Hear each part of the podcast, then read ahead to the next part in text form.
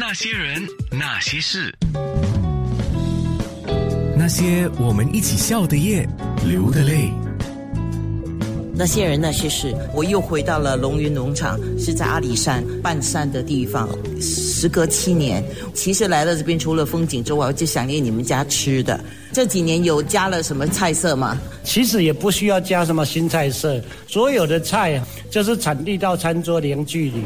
下午有看到我们的菜园里面刚刚去采摘的菜。晚上就是上桌了，这些菜就是我们最在地、产地到餐桌零距离，而且是无毒、有机的蔬菜。那像这个高丽菜，因为这边气候比较凉爽，必须要种上一百天以上才有的。还有一道这个酥炸明日叶，明日叶就是从日本引进过来，固肝保肝的最佳的良药。包括我们这个放山鸡，放山鸡也养了四个月，好养了四个月才能够杀来吃的放山鸡。还有一道我们龙云的特产香肠，龙云香肠是所有客人来这边最喜欢吃的龙云香肠，是你们家自制的，是我们在地的一个农民他自己制的，也是限量，有需要我们会事先跟他预定，他限量灌制的。那个汤很特别，这道汤是胡萝菇，那胡萝菇是新鲜的胡萝菇，胡萝菇据说是早期。并列在中国四大名菜之一。为什么并列中国四大名菜？其实中国有很多名菜，它就是抓了一个代表性。在天上飞的天空飞鸟就是燕窝，在大海里面大海游的就是鱼翅，那在陆地上爬的就是熊掌。好，那在树上就是树中猴头。据说早期慈禧太后的最爱就是树中猴头。它并列这四大名菜，因为猴头菇它森林里面野生的都长在树上，所以非常特别的一种。龙云农场住下来的客人，这个晚餐是包含在那个住宿里面，还是另定？我们是位于在比较偏乡、比较山区，那我们是住宿送晚餐跟早餐，让游客来这边住宿就不用担心他的晚餐有没有着落。晚餐摆盘什么不丰盛，但是我们要求是最新鲜、最在地的食材。不用摆盘呢，这样最好吃的食材就对了。啊对，好让你吃最新鲜、最在地的。今天看到桌上的这一盘菜，这些菜就除了这个鱼，鱼跟猪肉从山下运上来，其他所有的菜肴都是最在地的蔬菜。来，你可以尝尝看，非常好吃。那些人，那些事，真的是先进。那些人，那些事，那些我们一起笑的夜，流的泪。那些人那些事，听过清净吧？提到清净，清洁的清，净呢不是安静的静，净是环境的净。那很多人说我要去清净农场，实际上清净不只是一个农场，也不是一个民宿而已，它是整个山头。清境就是在南投地区一个山区的部分，主要有一个清境农场的部分，以及很多周边的一些民宿，好吃好玩的地方。清境地区来讲，你想要去合欢山爬爬山、看合欢杜鹃，入住清境是一个很不错的选择。而且在我们清境地区周边民宿很多，在这里的话有很多的景点很美，民宿业者他们都把自己的一个环境打理的。管理的非常的漂亮，就像我们民情清净庄园民宿的部分，我们有很多栋建筑物，除了住宿区以外，我们还有规划很多的像农场的部分，像我们早上会有一些园区导览，让大家去走一走，多认识一些植物，多看看一些风景。这里可以看得到远山山景、湖景、云海、夕阳、星空啊，可以享受很宁静的一个氛围。早上起来也可以做做运动，非常的漂亮。我们有一个景观餐厅，享受到非常不错的一个美食。我来过清境。大概一个巴掌数不完吧，包括这次有两次、三次。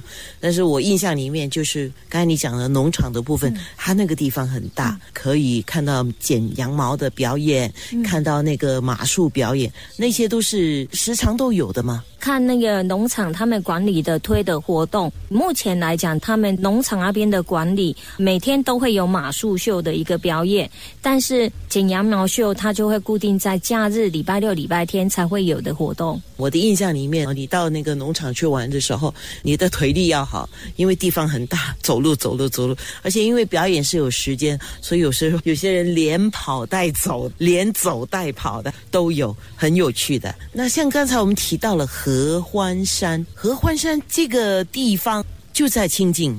基本上的话，应该是说清境这边离合欢山算是比较近的一个地点。如果喜欢登山爬山的，倒是推荐可以入住清境，然后可以去爬合欢山。这边开车到合欢山大概一个小时的车程。到台湾来旅游，你可能可以去到很多像海边，你也可以到高山来旅游。那甚至说我想要去登山，台湾制高点在合欢山三千多公尺，开车就可以到一个高山的景点，然后又去。看到这么漂亮的一个风景，以台湾目前来讲的话，四到六月是合欢山合欢杜鹃的一个季节，蛮多登山的客人都还蛮喜欢上来。大家想说，我要登一座台湾的一个百越的部分，是不是要花很多时间呢？其实不然呢，在台湾的百越部分，你要登最简单的一座山，其实三十分钟就可以完成。对，但有些呢也是有很挑战的，两三个小时的，所以就蛮多登山客他会想上来做一些体验。今天早上我就听到有人要去合欢山看日出，可是应该要起个大早吧？是，如果你是想要去看日出，必须要在天没有亮的时候去到合欢山，然后去看日出，等着日出出来，在高山的一个景点看日出，日出从山头冒上来，然后又看到那种云海的那种感动。很不错，蛮多客人他会想说，我上到一个高山去，看到那个太阳从地平线冒出来，很棒很棒。那些人，那些事，那些人，那些事，那些我们一起笑的夜，流的泪。那些人那些事，我来到台湾的清境，这边海拔很高吗？这边海拔还行，通常就要看你所在的地点。以我们民勤经济庄园这边来讲，自己独树一格。我们自己的庄园部分的话，我们在海拔大概一千七。如果说在亲近农场的位置的话，那边海拔大概两千公尺上下，两千两千二。如果再上去的话，合欢山那边就三千多公尺。通常来到亲近旅游的，除了玩亲近，然后玩合欢山，去合欢山看星空、看日出、爬山。赏杜鹃，亲近这个地方来讲的话，它就是除了去看绵羊，周遭环境，住宿，然后享受不同的氛围，可以看得到很漂亮的远山山景。除了这个，它每个季节有时候还是可以往下走，可以去奥万大，去奥万大赏枫。那就是在比较秋季，所以蛮多游客，包括台湾的客人，包括国外的客人，他们会想说：，哎，我选择在清境，就像一个中继点一样，然后入住清境，这样子的话，旅游的一个景点，它可以比较多元一点。整个台湾都是有四季的，所以在清境也是有分四季，只因为高度不同，所以温度可能会不一样。比如说像我现在是五月底六月初了嘛，那五月底六月初就是差不多是夏天要到了，但是还又没有到夏天那么热。没错，清境地区在台湾它叫做避暑胜地。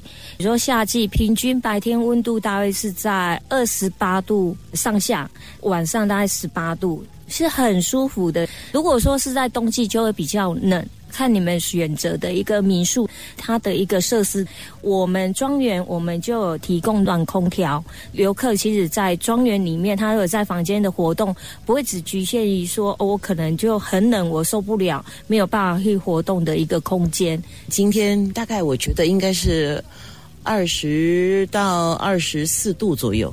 对，接近中午的时候，它温度就会慢慢的提升。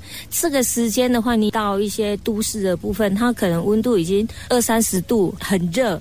但是在亲近这边不会，就是很舒服。你不需要说一定是要吹电风扇、开冷气啊那一种。其实，在大自然，你就可以享受到很舒服、很舒服的那种氛围。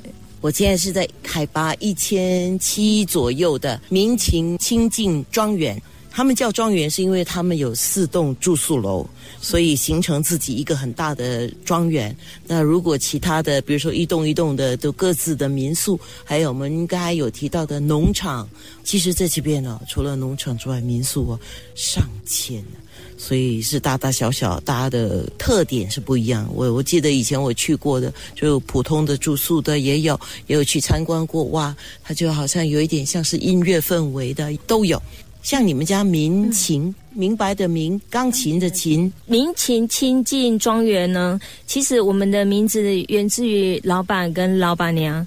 第一个字是我们老板的名字，第二个字是老板娘名字。他们夫妻伉俪情深，老板呢又对一些花卉植物很熟悉，他就在庄园里面种了很多爱情花。这个是白子莲，象征他们夫妻伉俪情深。那相对的，他在这个园区的部分，他会种这些爱情花。它还有一个非常大的功能，它是种在斜坡，然后可以做好水土保持，这是老板的用心。那相对的，我们的住客在夏季的时候，爱情花盛开的时候，您到这边就好像到一个花园去走一走，就看到很漂亮的一个风景。这边很适合谈恋爱，调侃说我们就来爱情一日啊，或者看你要爱情两日三日，这个当然是开玩笑。不过这边真的空气清新。